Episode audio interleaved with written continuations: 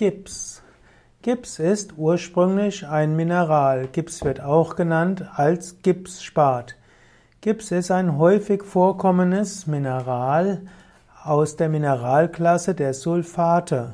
Gips kann kristallisieren und Gips kann auch verwendet werden in der Edelsteintherapie.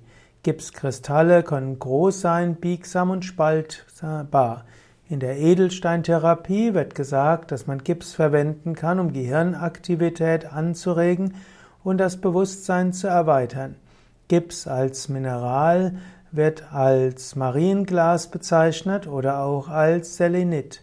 Gips ist also auch hilfreich für die Meditation und Gips hat Ähnlichkeiten im Aussehen mit dem Bergkristall, ist aber etwas anderes.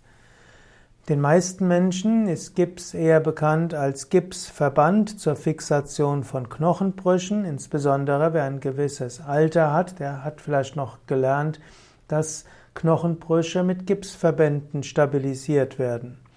Gips ist aber auch ein Bestandteil für bestimmte hm, ja, in der Kunst, man kann aus Gips verschiedenes machen, man kann Gips in der Industrie anwenden, man kann Gips in der Kunst anwenden.